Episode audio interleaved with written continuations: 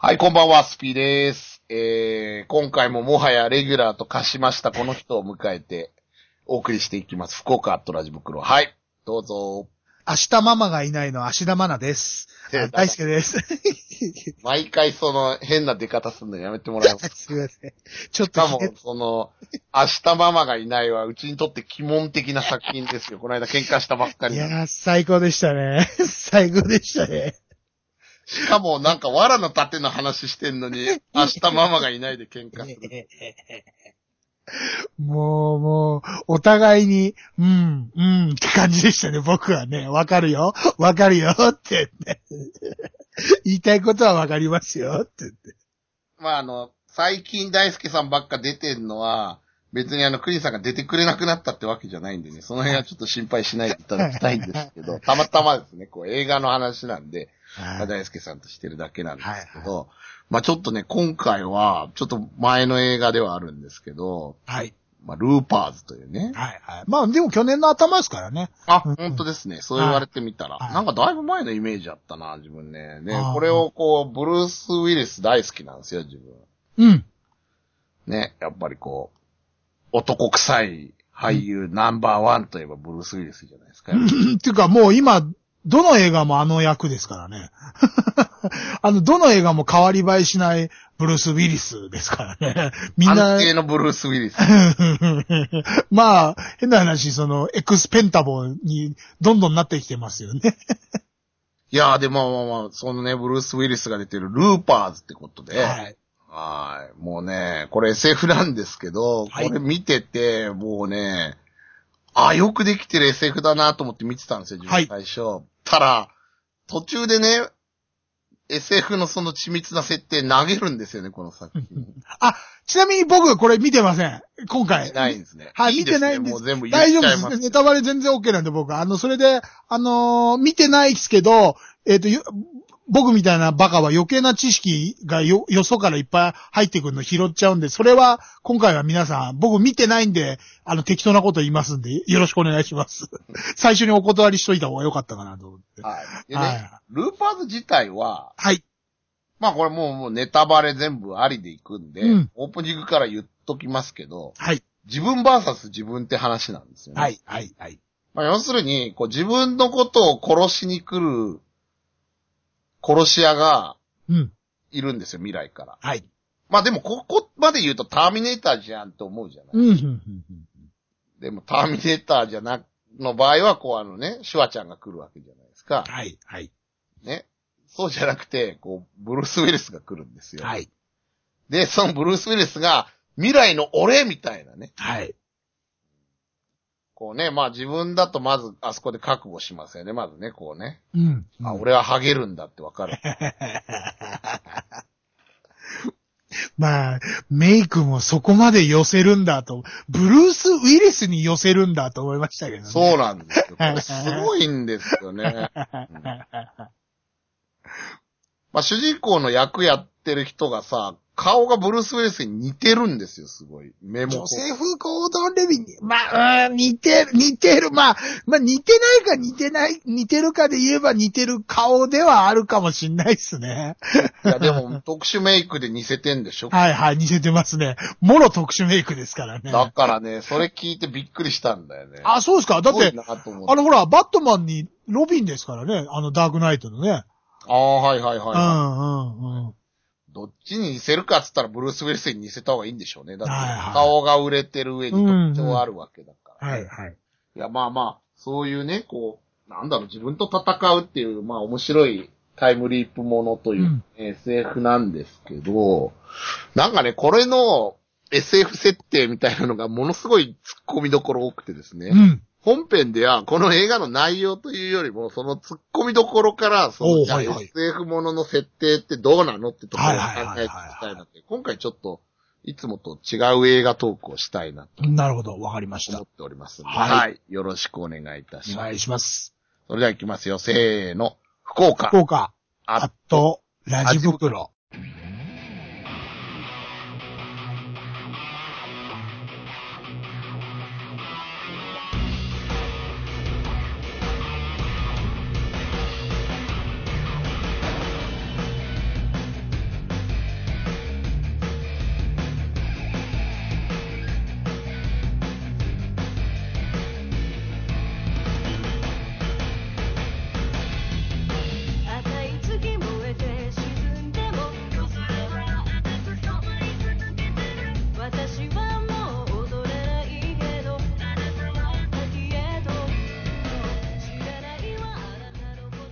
はい、じゃあ本編ということでね。まあ最初に、まあ大輔さんが見てないってことで一応言うとですね。はい。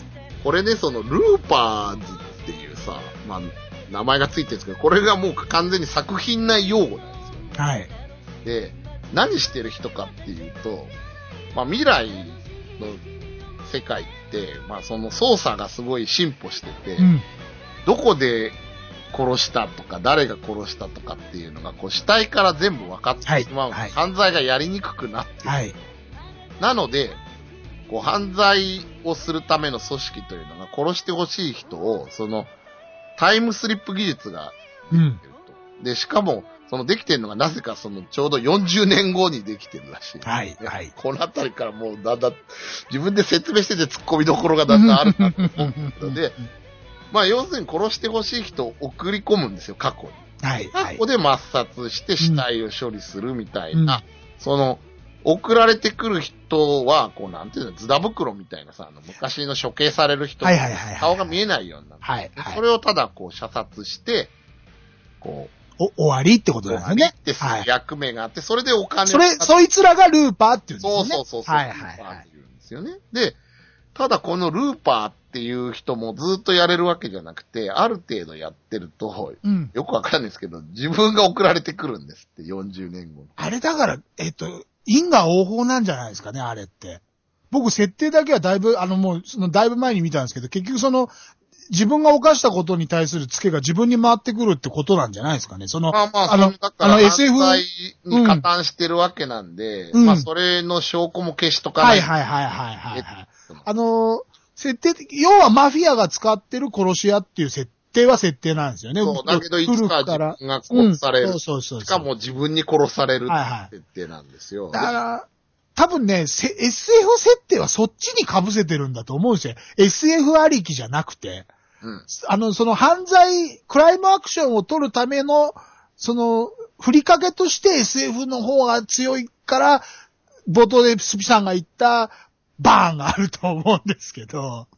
あうん、どっちかって言えばね、SF っていうことを描くより、うん、そっちをメインにしたかったんじゃないんですかね、脚本の。あ。いや、でもね、自分でまずこの設定が失敗だと思うんですよ。ああ、そうですか？そうですか？失敗だと思うんですよ。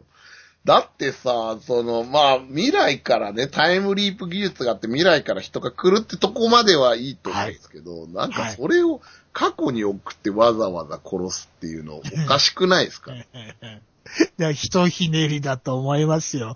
この人、だから、あの、その、ライアン・ジョンソンって監督さんか、もう、話、お話も書いてるんですけど、うん。あのーストレートにやればいいのを、そ一個ひねるんですよね。そう、この設定いるかっていう。うん。だから、それは、あの、変な話、えっ、と、スピさんみたいに突っ込んでくれる人のためにわざとやってんだと思いますよ。わざとなの？これ。うん、わざとやってんだと思いますよ。だから、あの、変、そ、わざとや、やってんのは、最、その、後半のバーンがあるから、散々突っ込ませといて、おい、そりゃねえだろっていうのも、ここの人、この人にしてみればニヤリだと思うんですよね、多分。あ、そうなのうか。ん。だそれが分かってないで見ると、SF として破綻してんじゃねえかってなるじゃないですか、大大多数の人が。はいはいはい。だったらこういう、そういう表現を緻密にやんなよっていうことなんですけど、この監督さんっていうか、この、脚本家で監督さんのライアン・ジョンソンさんにしてみれば、そんなことは分かってんだよ、それ分かってやってんだよ、こっちはっていう風に思う人に向けても作ってると思うんですよ。で、それを楽しんでねってことだと思うんですけどね。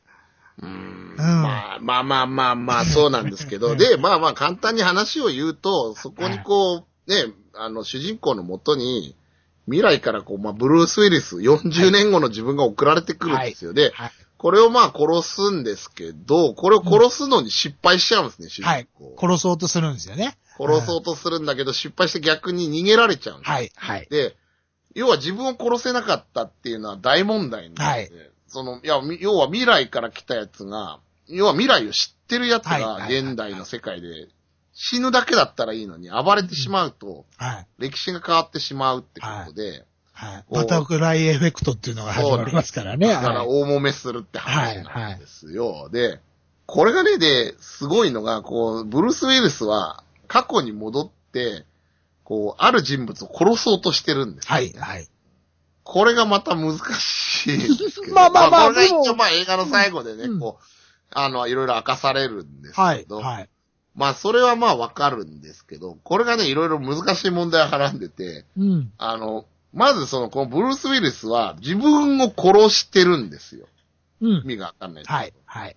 えー40年前の主人公の立場の時に未来から送られてきたブルース・ウィリスを殺して、その時にお金を得るんですよ、バックはい、はい、はい。で、それで残りの40年間を、生きてるっていうやつが送られてくるんですよね、またとね。送られてきて、うんはい今度は殺されるのに抵抗するんですよね。だから順番としては1回目があるんですよね。1回目があるんです。はい、はい。で、1回目がちゃんとあって、どういう経緯で、うん。ブルース・ウィリスが今度黙って過去に送られた時殺されないようにしようはいと思うかって描かれるんですよ。はいで、それがなんか中国に行くんですよ。うん。で、まあ主人公はね、フランス語勉強してフランスに行きたいと思ってたから、うん。いや、俺フランス行きたいのにや、やめとけフランスは。中国だこれからは、みたいなことを言うんですよ、ブルース・ウィリスが。はい、それはだから、さっきも、あの、あの、さっきじゃない、オフで言ってた、あの、お金が中国から出てるから、中国になったっていう、まさに。マネーが出てて、はい。で、なんはい。かこう、ブルース・ウィリスもその中国に行った時にその美しいうん人に出会って恋に陥るんですけど、そうですね。奥さんわざわざ中国の美人な女優さん使ってますからね。そうなんです。はいはい。まあでもこう、40年経ったら殺されちゃうわけじゃないですか。で、もう結婚して幸せに過ごしてるんですけど、ブルース・ウィリスの元にこう、その組織の未来へ送るぞって奴らが来るわけですよ。はいはい。で、その人に黙ってこう、抵抗せずにブルース・ウィリスは捕まるんですけれども、そこに偶然奥さんが通りかかっちゃう。はいはいはいはい。これで、見たなーっつって奥さん射殺されるんですよ。うん、うん、うん。それでブルース・ウィリスはこう、こいつら報復してやるみたいになって、うんその、なんて言うんだろう、未来に送り込もうとする組織の奴らをブルース・ウィリスは乗してしまうんです。はいはいはい。これで自らの意志で、こう、なんて言うんだ、拘束されてない状態で過去へ飛ぶんですよね。うん。で、その主人公の前に現れて、主人公をぶちのめして逃走するってお話なんですはいけど。はいはい。はい。大輔さん、ここでもう矛盾が生じてるんですけど。え、どこでしょう？僕はもう、もう、もう、それは折り込み済みだからいいんじゃないんでしょうかと、僕は思うんですけど。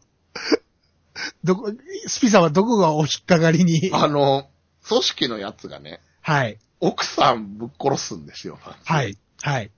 未来って殺人できないから過去に送ってるんじゃないんですか？こんな衝動的に奥さんぶち殺していいんですか？あの、なんだっけ？その殺すやつもなんかちょっとおかしいやつなんですよね。いや、銃でパーンって撃ち殺して。あ、違う違う違う。あの、そのキャラクター自体が、あれなんじゃないですか？その殺すやつってちょっと言っちゃってるやつなんじゃないですか？殺すやつっていう。その、銃、銃で撃つのはチンピラが殺すんですか？チンピラが殺す。あ、チンピラが殺すんだ。あ、あの、黒服みたいな名もなき。あーはいはいはい、でそのはい。後すぐブルース・ウィリスに叩ばれるんですけど、そいつ。はいはい。まあ、だから、きっかけとしてじゃないですか映画の。別にその未来でその殺人がその合法非合法になってる。あ、ええ完全に非合法になってるって世界設定だけど、そんなのは関係ないよって、最初っからそこはもう、そこは突っ込む映画じゃないよってことを、花からもう示してるっちゃってるシーンなんじゃないですかね。で、まあまあ、じゃあ、それでね、うんこう、ブルース・ウィリス過去来るじゃないですか。で、はい。過去に来るわけですよね。で、ここで、うんこう、殺されるはずの予定が抵抗して逃げるわけですね。はい、はい、はい。で、ブルース・ウィリスは何を考えたかというと、その未来はある組織が、まあ、牛耳ってるんですよ。はいはい悪の世界なんですよ。はいで、その組織の頂点になったやつっていうのが、こう、いるんですよ。ラスボス的なやつがね。なんかレインメーカーって書いてある、そうそうレインメーカーはい、はい、はい。あの、顎が鉄で、あの、できてたとか、いろいろ設定があるんですけど。はい、で、はい。それが40年前だったら子供なんじゃないか。はい。だからその子供を、あの殺せば、殺せばい。いいと。で、しかもなぜか都合よくブルース・ウィリスはその40年間の間に、うん。こう、その子供がこんなやつなんじゃないかみたいな。はいどこにいるかまでから調べてるんですよね。調べてるから、うんその情報を得てるんですよ。はいはいその、レインメーカーとかにこう抵抗してる組織の連中からですね、うん聞いてるんですよ。で、はいこう自分がじゃあもう過去に行って、ヒットマンとなって、うん。こうその子供を殺して、うんえー、まあ、レインメーカーがそうするといない世界になるんで、悪が、悪の組織が未来を支配していない世界になるんで、そうなるとその組織に殺されるはずの奥さんも死ななくなるんで、うん。まあ自分は要はそこにこう戻れるんじゃないかって思うわけなんですけれども、はい、ここでまた矛盾が生じるんです。なんでしょう？なんでしょう？え？なんでしょう？これね、はいなんでかっていうと、まずブルース・ウィリスは一回自分を殺害して、うん。まあ報酬を得る形でいい生活をして、はいそこで奥さんと出会ってるんですよね。はい。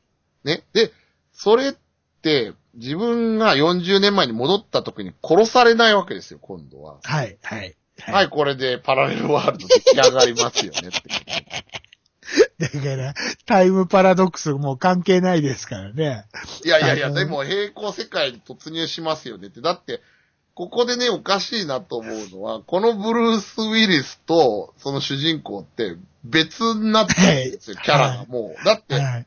そのブルース・ウィリスを殺せなくてお金を手にすることができなかった主人公と、うん。ブルース・ウィリスは1回目の送られてきたブルース・ウィリスを 殺害してお金を得ていい暮らしをして、その奥さんである中国人と中国にいて出会ってるブルース・ウィリスなんだから別人ですよね、完全に。はいだから、あの手の映画で、その、なんだ、タイムパラドックスって平行世界ができる都合って、うん都合ですよ、あくまで。あ都の、合都合。えっと、その人にとっての、へその、なんだ、世界っていうのはい一方通行なんですよね。だから、その人が改改変した世界っていうのは、あくまでその人の線路で繋がってるんですけど、うんえっ、と、その人っていうのは、だからその、主人公の、えっ、と、一本のせ道があるじゃないですか。はいはいはいはい。で、それはそれで一本通ってるんですけど、うんその、例えば今回の場合は自分が自分を殺しに来るわけじゃないですか。そうですね。で、その、物語上の、えっ、と、殺、殺しに来た若い方、あ、殺しに来たでいいのか。殺しに来たというか、殺す方の若い方の自分の、また一本世界ができるんですよね。できる。で、それは、あの、えの、いわゆるみんなが言ってるタイムパラドックスと相入れなくて、物語上でその方が話に都合がいいからっていうための平行世界を作るんですよね。この、なんつうんですか？その SF じゃのタイムリープもので、えっ、と、SF 設定を起こすときに、あの、今昔からの、その、ターミネーターだとか、バックトゥーザフューチャーっていうのは、だから、ん。なんて言えばいいんだろう。多分ね、ターミネーターとかバックトゥーザフューチャー今、大輔さんが出したからね、はい。このシリーズの話も検証していこうと思うんですけど、うんタイムパラドックスものなんですけれども、うん平行世界って概念ないでしょ、多分。ないです、ないです、ないです。ないんですよ。だから、バックトゥザフューチャーってどういう話かっていうと、えー、お父さんとお母さんがくっついてるのは事実なんだけど、はいその時にこう、ビフっていう、はい。あの、こう、お父さんをいじめに来る、うん。まあ、知り合い、友達みたまあ、いな。学生時代の、だから、いじめっ子ですよね。いじめっ子みたいなのがジャイアンです。ジャイアンがいたんですよね。これをなんとかしたいなとな、この、こんなお父さん情けないなと思ってた主人公のマーティが、うん。まあ、ドックの、の、こう、発明したデロリアンで過去に行って、そのお父さんとお母さんがくっつく過程を手助けうん。することで、こう、自信を持った、なんて言うんだろう、堂々とした父親になってもらいたいっていくわけじゃないですか。あれもだから後半でそういう話になるじゃないですか。要は、あの、マーティが過去に戻っちゃって、で、あの、お父さんとお母さんの出会いを潰しちゃうってとこから始まるじゃないですか、話が。最初はなんだっけ、見に行くだけなんだそう、見に行くじゃなくて、えっ、と、なんだ、逃げるために乗るんですよ、デロリアンに。テロリストから。ああれ覚えてません？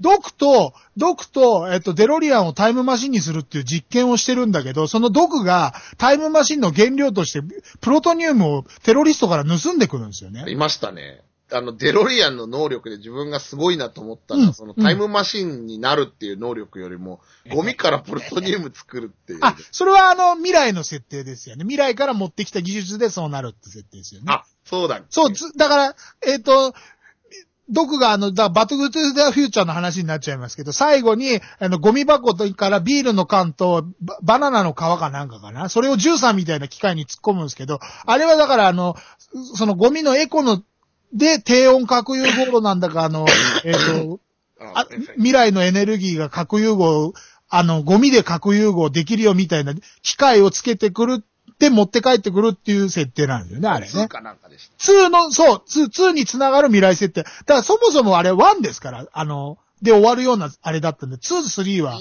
後付け？うん、後付けなんで、うん、うん、うん。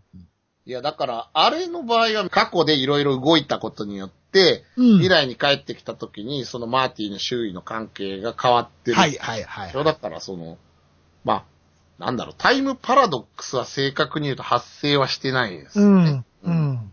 ただ、あの、一、大元は一番最初にその過去に行って、あの、歴史を変えちゃったことによって未来までどんどん変わってきちゃったよっていう、その、い、あのーなんだ、現代のマーティの生活はすごく良くなったけど、そのマーティが、の、未来が、あの、過去に行ったことによっておかしくなっちゃったっていう、あの、そのバタフライエフェクトが起こっちゃったっていう話にしましたよね。2、3はね。で、それを最後に、いや、そんなことしなくても未来は無限にあるよっていう終わり方で締めたんですよね。バックトゥザフューチャーの場合はね。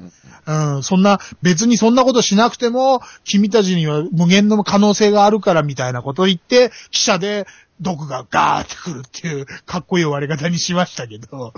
まあだからあの時はさ、まだこう、なんていうの、平行世界って概念を持ち出さなくても、はいはい。してないですね。えはいはい。少なくとも、あの、フィクションではありましたけど、その、映画とかにわざわざそこは持ってきてないですね。あの、ヒット作は特に、わかり、もうわかりづらいんで、それやり出しちゃうと。そうなんですよ。だけど、またこう、ターミネーターになってくるとおかしくなってくる。さ話が。だってあれ、ターミネーターもね、こう、未来に英雄になる人を守るために、うん。その部下が送り込まれてくるんですけど、そのはい部下がお父ちゃん。お父ちゃんっていうことで、はあれみたいな感じになるじゃないですはいはか。で、そのなんか矛盾を解消するために未だに続編がいろいろ作られてるわけじゃないですか。えっとね、2でだからそこは説明するんですよね。お父ちゃんになるためのこの人を送り込まなきゃいけない息子っていう葛藤も一応描いてるんですよね。2で。だから2で終わってんですよ、あれ。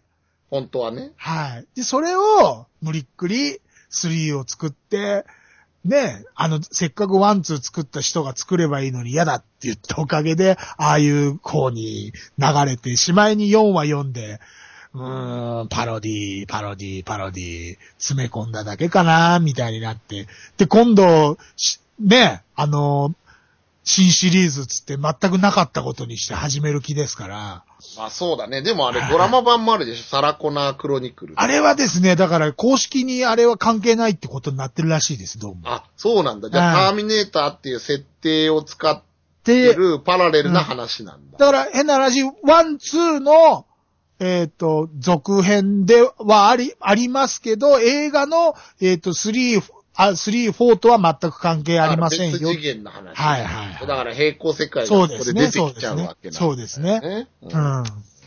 いや、だからまあ、うん、平行世界って今多分みんなもうある程度の知識を持って SF ファンの人は見てる。いやー、でもあれ、ごく一般的に出てきたのって、あの、シュタインズゲートってやつが強いんじゃないですか？俺み、あの、読んでもいないし、見てもいないから、いまいちわかんないですけど。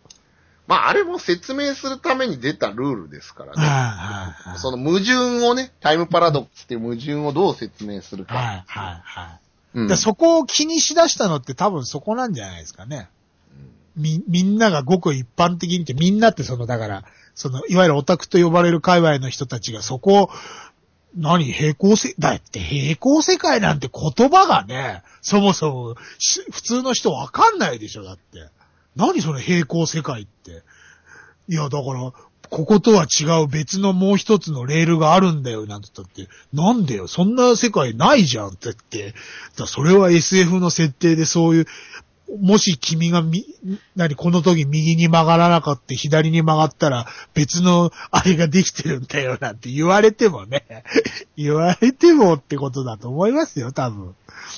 まあなんかね、やっぱゲームやってる世代は分かりやすいんですよね。うんうんだってあの、あの選択式のコマンド選択式のアドベンチャーゲームみたいなもんですから、はいここイエスって答えるかノーで答えるかでストーリーが変わってってみたいな、はこう、自分の一番望む展開がこうあったとしたら、他はこう、はす枝分かれルートだったりするわけはですか。だから今もう、そういうふうにゲーム的に考えると非常にこう、その、なんだろう、平行世界の概念って分かりやすいんい。ですはけど、だから、ルーパーズの場合、そのこう、なんていうの、自分を殺すっていう設定をつけてしまったがために、過去に戻ってきて、い。うん。こう、頑張るブルース・ウィルスがおかしいな存在になっちゃってるだから最初に言ったじゃないですか。この設定やんない方が良かったんじゃないのいや、これはね、だからね、あの、キャビンと似てるとこあると思うんですけど、うん。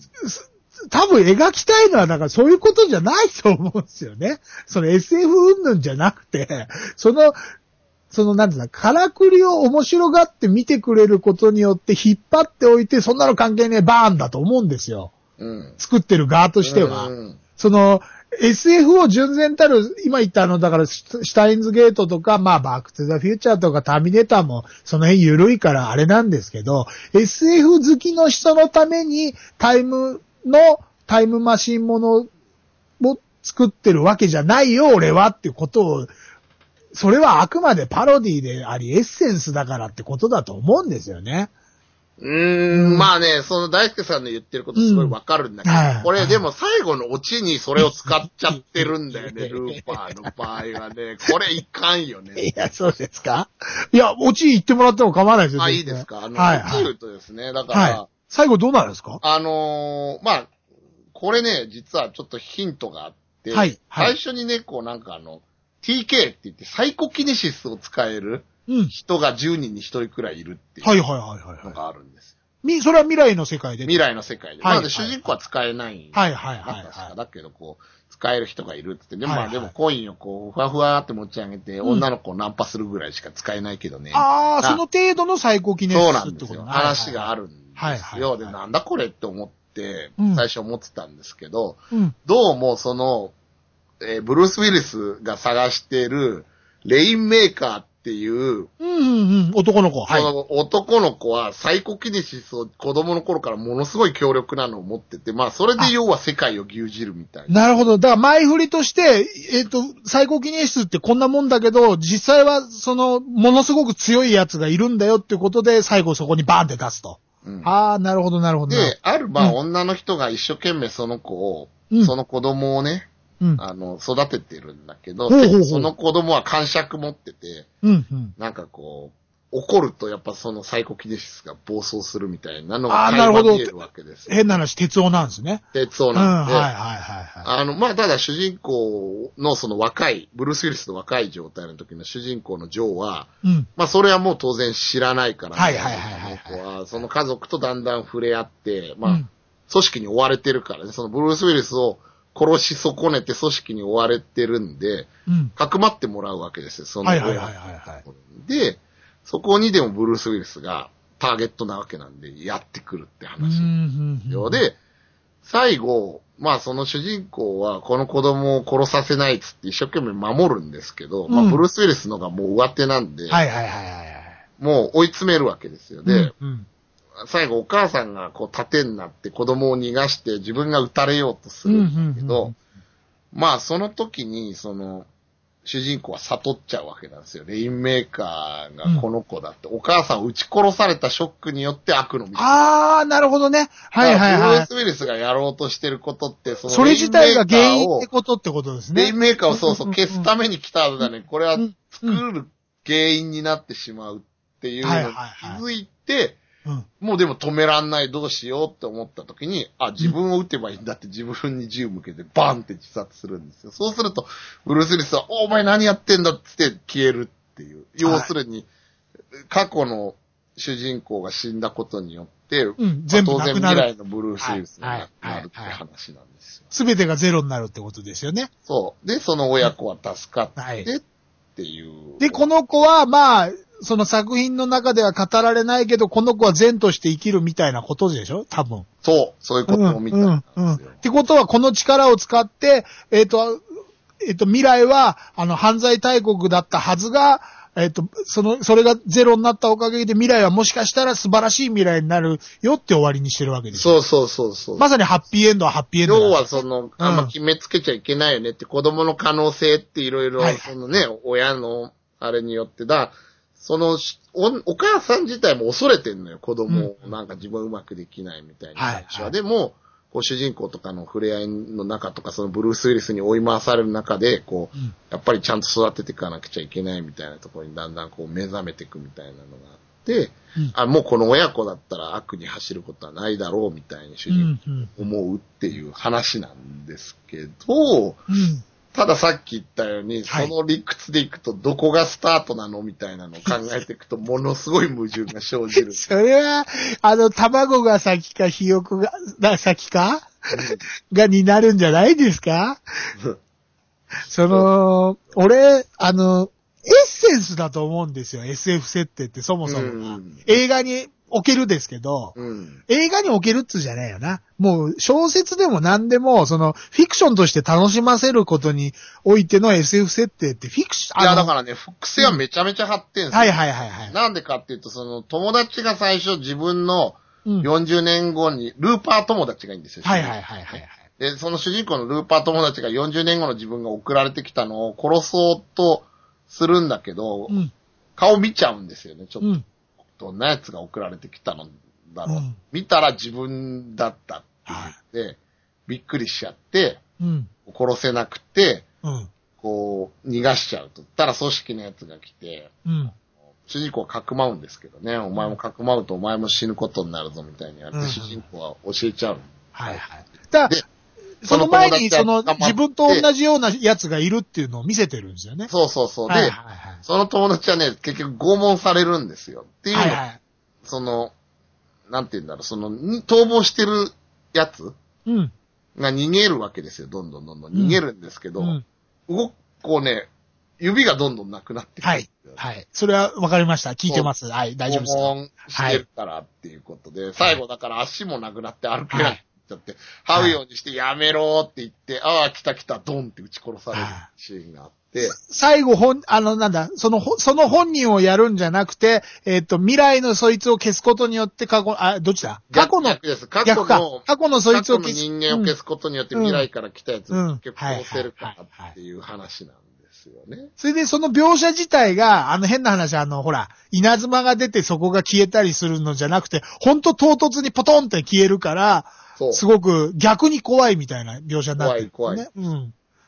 それは、うん、映像表、あの、演出表現としてそういうのはうまいねって言ってますね。変に、あの、その、なんだ、空間がその削り取られたみたいな出現の仕方でもないし、パッと切り替えたらパッとそこにいるとかね。そういうのは、あの、今まであんまりやんなかったよね、みたいなこと言ってますよね。いや、でもね、それをまた考えるとね、ややこしい話が。そうなんですか？いや、だってその自分を殺すといっぱいお金がもらえて引退できるって設定なんですけど、最初はね？はいはい。そうそうそうそう。うんってことはね、その、本当にそのルーパーの仕事したやつを殺したかったら過去のやつを殺せばいいだけなんですよね。う んえっと、だから、その未来からわざわざ送ってきた人を殺す意味ってあんまないんあの、でも。大前提として、そのルールを作ったのはレインメーカーなんですよね、多分。多分そそうですよね。だから単なる復讐なんじゃないですか？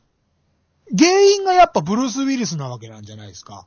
で、こいつらをそのルールで、を作ることによって、こういう奴らはみんなそのルールで結局死ねばいいと。いい思いすする分、そのルールで死ねばいいっていう復讐のシステムを作ったのが結局その、えっ、と、それを最初にやった大元の子なわけじゃないですか。そのう、だからね、そのね、うんレインメーカー自体は出てこないから、そのはいはいはい辺の未来のそのうん悪くなったレインメーカーが何を考えてそういうはいはい。システムをやってるかがね、わかんないんですよ。うんそこがちょっと、あの、悲しいところで。しかもね、わざわざこのシステムを構築するために、過去に未来から組織の人を送り込んできてるんですよ。で、その人たちがこう、その、なんていうの、ルーパーズがちゃんと仕事するかどうかを、まあさっき言ったように管理してて、殺し損ねたりしたら捕まえて拷問したりとかしてるわはい、けではい、はいすよね。はい。だからその、なんだろう、いい思いをさせるっていう、うん。なんかこう、ルールって何なんだろうなとかってすごい思ったけどね。用済みになったら殺しちゃえばいいだけの話だよなと。で、それも、絶頂からどん底に突き落とすってことをやりたいんじゃないですか？もしかするとですけど、そのそこは描かれて、あの、その、絵として表現されてないかもしれないですけど、うんその自分を殺すことでししか、その、その、いい思いができないっていう、その、負の、なんですか、連鎖みたいなことを、わざわざその、なんつうんだ、そういうことをする人においては課せ、課せてるわけですよね。そのレ未来のレインメーカーって人は。そう。でね、あとね、その送られてきた組織の、その、なんて言うんだろう、うん管理してる人みたいなのも、結局こっちの世界で黒服みたいなのっていうのはチンピラなのよ、ただ。はいはいはいはい、ルーはい。パー以外のチンピラみたいなのにルーパーを監視させてるみたいうん、うん、うんうんな。うん。銃を持たしてはい。まあ、やられ役みたいなことですよね。そうそうそうそう。だかはいら、こう、実質はその取り仕切ってんのは、一人だけなんですよ、いるのは。で、こいつがなんかものすごいすごいのかっつうと、ただのおっちゃんなんですよ。速攻ブルース・ウェルスにぶち殺されてる。はいはいはい。だからなんか、頭が切れる感じで。そこは記号なんじゃないですか、単純に。管理してるってだけで、うん別に、こいつらに、そそこでそこ、そいつらもその強い、強くてしつこいとか変態的になやつで追っかけてくるんじゃなくて、あくまで、そのブルース・ウィリスとジョセフ・ゴードン・レビットがこういう状況に置かれて、その振り回されるってだけをするための多分記号で出してるんだと思うんですけど。うんまあまあ、そうなのかな。うんなんかね、そのね、あのねちょいちょい、ちょいちょい出てくる未来設定みたいなのがね、あの、リズムで考えるとね、多分ダメなんだと思うんですよ。感覚なんだと思いますよ、そういうとこだけは。あの、もうあ、みんなの話聞いてると、本当その、SF 設定を真面目にやろうとすれば破綻が出るのは当然だと思当うんですよ。然ですよね。うん、だから、そんなのは関係なくて、たおこういう風な俺話してるけど、いや、面白きゃいいじゃんってことだと思いますよ。いや、でもその理屈から言ったら、やっぱりこう、見終わるまでは少なくとも騙してくんないとあかんじゃん。ああ、いい話やったなーって。途中で気になっちゃうの問題ですよね。だって、あれ？みたいな感じ。いや、だから途中で気になるのは、ほら、スピさん自分で再三言ってる、ほら、分析とかそういうの始めちゃうから僕なんかの見方は良くないんですよね。本当はってことだから、やっぱ純粋に楽しんでほしいからそこは最後に考えてよってことだと思うんですけどね。途中にその穴作ってあるけど。ああ、まあうんね。いや、もうね、早い段階でね、その考えるのやめたにはなってるんですよね。実際そのこう、なんだろう、あの、過去の自分と、うんまあ、未来から来たブルース・ウィリスの自分が出会ってさ、あの、レパブかなんかでレストラン、レストランかうんレストランで話す時があるんだけど、だからそこでそもう、の時に、こう、うんもうブルース・ウィリスが言うんですよ。こうね、もうどうやって来たとかね、こうね、そのタイムトラベルは難しいと、今ここでお前に説明してたら日が暮れるみたいな。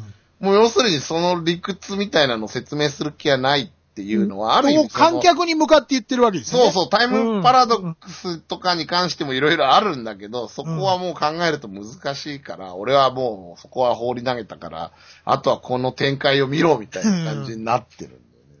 わざわざ言ってるだけ、他のその説、そこを、なんつうんだ、そこを濁してね、いちいち引っ張るやつに比べれば全然僕はいいと思いますよ。その話聞いたときそういや、あ思いましたよ。のね、主人公がブルース・ウィリスに会うためにどうするかっていうと、手にこうやって刻むんですよ、傷を。はいはいはいここはい。に来いって。はいはい。そうすると、ブルース・ウィリスが手に傷がこう出来上がってきて、当然、こう古傷になってるんですよね。もうはいはいはい。10年前。はいはいはい。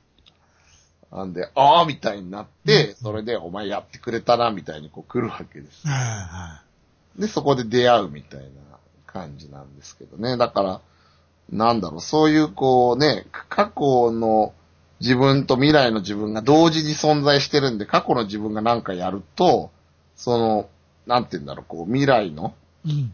方にも全部こう、肉体的影響も出るし、記憶もどうもなんか上書きされるっぽいんですよ。なんかこれやると、ブルース・ウィルスも共有できるみたいな描写があるああ、じゃあもう完全にほら、マトリックス世代には簡単にわかりやすいじゃないですか。インストール、その上書きされちゃえば、その自分の記憶もそのまんま、そのアップ、あの、アップデートされるみたいなところはそういうとこでしょ？だと思いますよ。わかりやすくしてんじゃないですか、そういうところ。まあまあまあまあ、そうですよね。うん。はい。まあでも、そうだね、難しい。そうですかね。俺もスピさんの話聞いてるだけでももう面白いっすよ。別に、そのネタバレされてみても多分全然多分面白いんだなと思います。いや、あのね、こう、だから自分と自分が会うっていうのは、多分、はいやっぱタイムパラドックスとしては一番矛盾が出るうん。ことなのよ。うん誰かの運命を操作するとかじゃなくて、うん。もう、なんだろう、過去と未来のまあ自分が共存するっていうのに気づいた状態でしかも一緒に行動してるっていうものすごい矛盾が出やすい状況。あのー、スピさんあれ見てませんでしたっけ？スタートレック。スタートレックは見てんのと見てないのありますね。あの、今回のやつ、だから、新シリーズは見て Into the Darkness だ。もうそうだし、その前の、だから、スタートレックって、ああ、見てない。その、新シリーズは全然見てないんですよ、自分。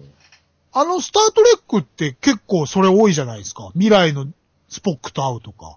過去のスポックと会う。しかも、へ、もし、えっ、と、スポックが悪者だったスコップ、スえっ、と、スポックたちと会うとかいうのもあるじゃないですか。まあだから、要は平行世界うん。からこっちに来たりとかしてる。うん、うん、うん、うん。またがりまくってますよね、そういうで、それで、そのなんだ、別に、触れ合ったところで存在は消えるみたいな設定があるけど、それはなならないじゃないですか。ああいう昔からの作品の中でも、そこは、なんつうんだ、そんなことは起きないよ、みたいなこともしてるんで、あの、別に、逆に言えばその SF 好きな人そこは、どう、突っ込む、突っ込むのかな？あの、俺、だから最初の設定聞いたとき、浦島んじゃんって思ったんですよ。あー、なるほどね。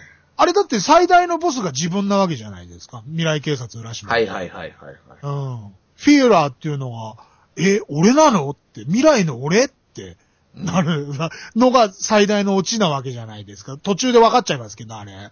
あの、まあだから、それでいくとね、いろいろあるんですよ。確かにそういうのって。あの、うんなんだっけな、あの、タツノコがやってた、ジェネレーターガウルってね、前自分番組で語ってるんですようんこれ自分名作だと思うんですけど、これも最後がタイムパラドックスなんですよ。最初あの、ガイバーみたいな、こう、なんか、生物兵器型主人公うんの、もう戦う話なんですへいと、その主人公とあと他二人の友達が未来から送られてくるんですよ。かはい。で、何をするかっていうと、その未来ではその主人公もそうなんですけど、そういうなんか、人間がこう突然仮面ライダーみたいにこうなんか生物兵器的にうん変身するみたいな兵器をうん。開発した会社があって、こうやっぱ戦争とかがすごいことになってるんで、その開発者を、なん、なんていうの、特定して、まあ、始末するっていうか、開発しないようにするって。で、うんそのためにその研究学園都市で学園生活を送ると転校生として。うん。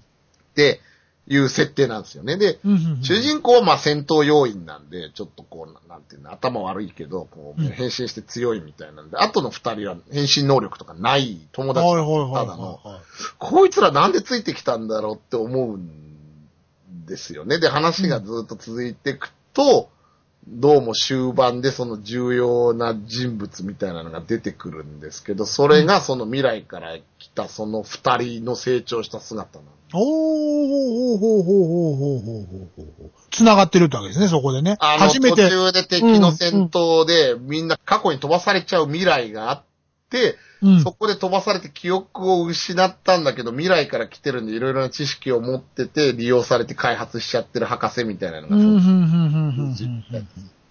最後は俺なのかみたいな話につながっだからまあ、だからもう、結局、戦ってた相手の大元の原因が俺なのかっていうのは今回のルーパーと多分同じだと思う。同じ同じうん、うん、うんそうそうそうそう。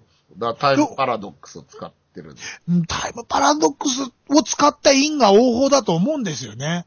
うん。そのジェネレーターガウルっていうのを今聞いてそう思ったんですけど、うん。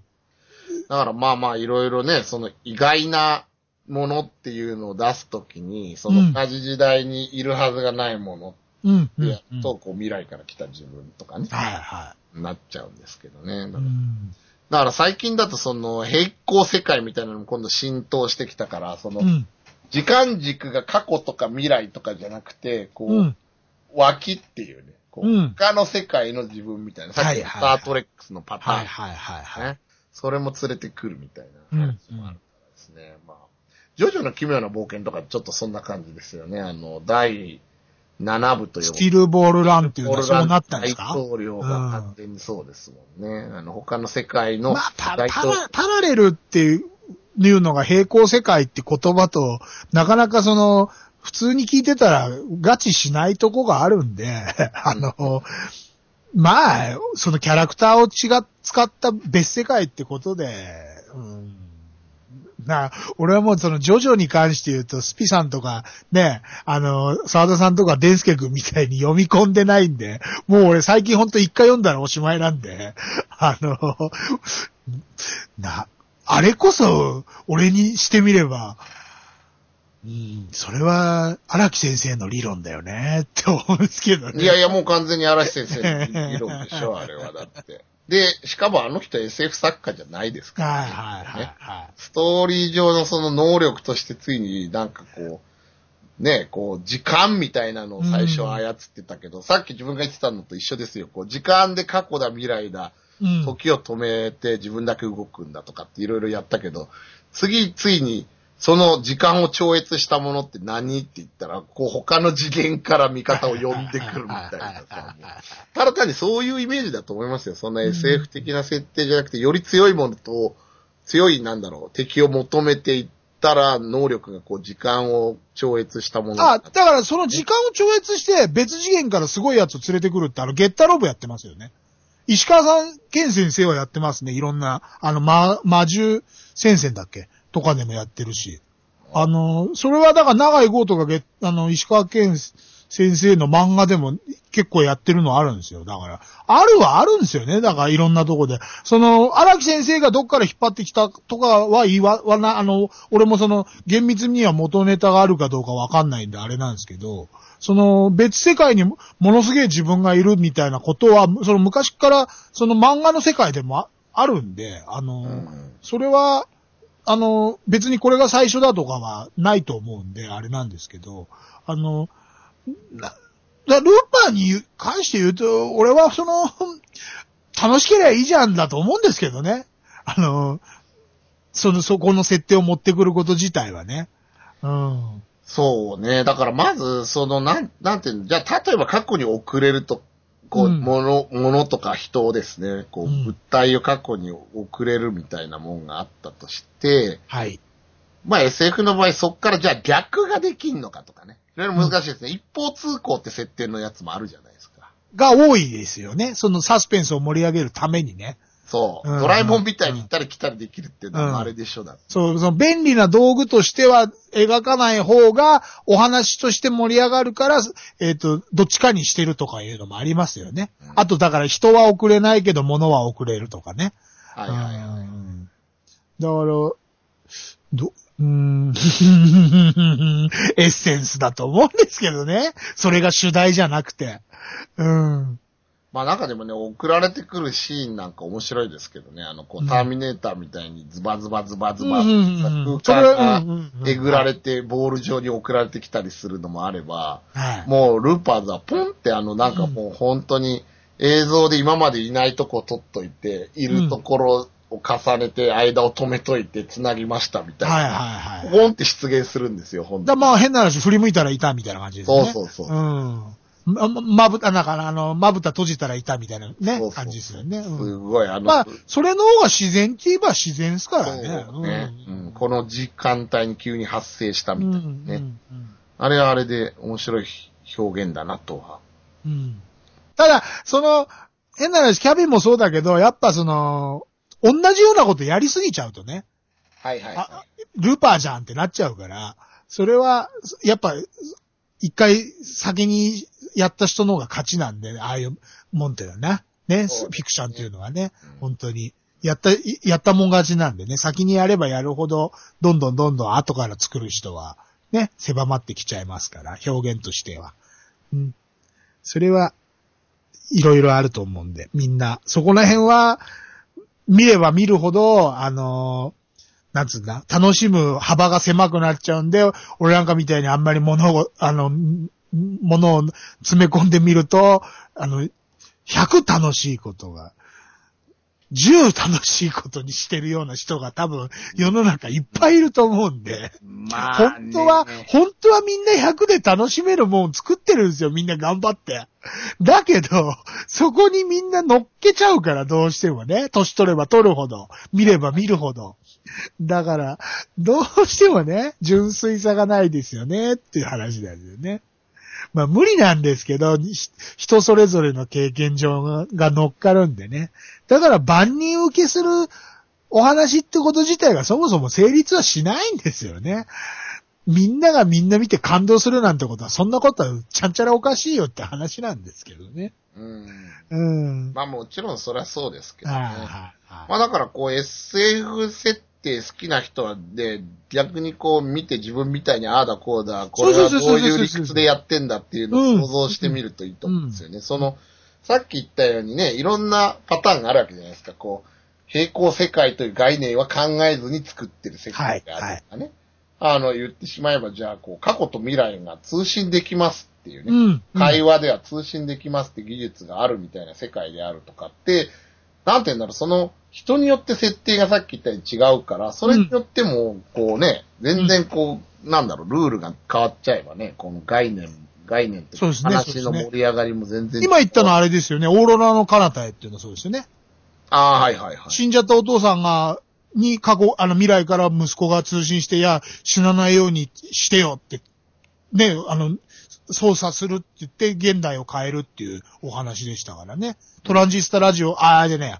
あれは無線機か。無線機が過去に、オーロラの影響によって過去のお父さんに繋がるっていう設定でしたからね。あれはね。だからまあ、ね、その辺のまあ、数あるパターン系で見ていくとね、またいっぱいこういろんなタイムパラドックスというかね、ああいうの使った SF って多いんでですはいいっね。ぱいあるんですね。ただ僕はあのタイムパラドック今回のルーパー、スピさんその見終わった後は嫌だなって感じの終わりなんですか？それとも、いや、全然いい話です。ああ、それで終わるんならす、ごいよくできてますよ。うんじゃあ、俺は大賛成ですね。俺あの、もう前にもお話、何回もお話ししてるけど、もう最近辛いんで、終わりが苦いやつは。ああ。あのね、その、ホラーだろうが、その、なんだ、その、普通のヒューマンドラマだろうが、お終わりは苦くしなくていいじゃんって思う。まあだから、ルーパーズに関してはもう、どうせ死ぬって決めてるわけですよ、うん主人公ってうんこの仕事やったら、こう、いずれにせよお金もらっても40年後には殺されるわけですから、自分にね。うん。大将として殺されるって、設定のその主人公が、まあ最初はだからこうね、あのーかこうね、か過去じゃなくて未来の自分を一生懸命ぶっ殺そうとするわけですけど、自分のために頑張るってことですもんね。そうそうそう、そうだったのが最終的には、こうその親子を、うん。うん、母子ですけどね、まあこれに出会ったことによって、まあその自分の命をうん。こう未来みんなのために使おうっていうふうに思って、まあ、前向きに自殺するっていうすごい話なんでですね。うんいい話ですよ、そういう意味では。で、そこを多分ね、あの、評価した方がいいと思いますね、俺は。あの、その、SF 設定が破綻してるとかそんなとこじゃなくてね。終わりがそういう風んでなってるんであれば、そこが、いや、こん、その破綻してる意味は結局最後にそういう理由があるから破綻させてんだよっていう、あのね、盛り上がりどころをそこに持ってきてんだからいいんだよっていう、ね、ことだと思いますよ、僕は。ルあの、もうお話だけ聞いてると。いや、だからもう自分も別にダメ作品って言ってるわけじゃなくて、面白かっただけに、どうなんだろうなと思って、もうちょい詰めるとこあったんじゃないかなと。まあ2時間でやるの難しいんですけどね。はいはいはいはいまあちょっとそこは、こう、どうしても考えちゃうというかね、いろいろ、まあさっき言ったようにいっぱい見てると気になっちゃうな そうですね。そうですね。はい。まあまたね、ちょっとこういうシリーズあったら取り上げていきたいなとはい思うんですけどね。そうですねこの場合はどうだっていう話をね、うんしてみたいなと思います。タイムね、なんだ、パラドックスものあだけでもね、うんいっぱいありますからね。うん。まあ、完全にね、時間っていうのはこう、我々もどうしようもできないものの一つじゃないですか。もうやっぱり時間を超越したら、それは神ですよ、本当に。というのは、もう我々平等にやっぱ生まれた時からこう死に向かってうん進んでいくわけですから、それをこうどうこういじれるっていうのはね、ちょっと非常にこれは難しいじゃないですか。すべての人に平等な概念が時間だと思います。あだからやっぱどうしても SF としてやっぱそこを超越できた世界を描くっていうのは、やっぱり話としてはものすごい面白い。ーうん。うん、ものだと思うんですけど、やっぱりこう、今の物理法則に逆らうわけですから、非常に難しいっていうね。まあ、この、たとえ相対性理論があったとしてもまだタイムマシンは作れないわけですから。はい。うんまあでもよく言いますよね。タイムマシン発明されてたら、そのルーパーズみたいにこう未来から来るってことあるだろうから、今そういう風に来たって人が一人もいないってことは、将来まだ出来上がってない。どこまで未来が伸びてんのか知らないですけど、今。だから、あとなんだっけ？えっと、ブラックホールもなんかないっていう、あれになりましたよね。あ、ないの？ブラックホール。なんかそ、あれは、なんだ、そういうもんじゃないっていう、なんか、ニュースで、な、何日か前にやってましたよ。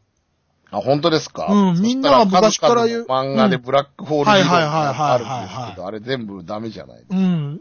な、らしいですよ、どうも。ってことは、ほら、またそこで SF 設定にうるさ方は、いや、本当はブラックホールなんかないんだよっていうのが出たのになんでブラックホールなんだよっていう人が出るからね。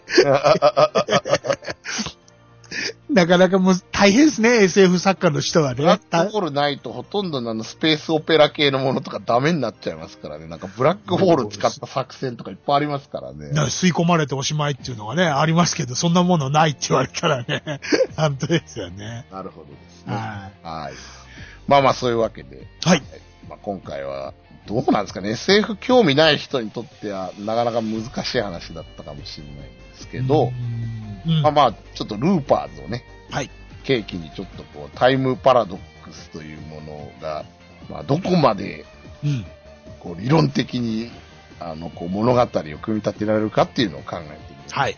はい。お送りしましたな、スピット。はい、大輔でした。あはい。それでは皆さん、さよなら。りがとうございます。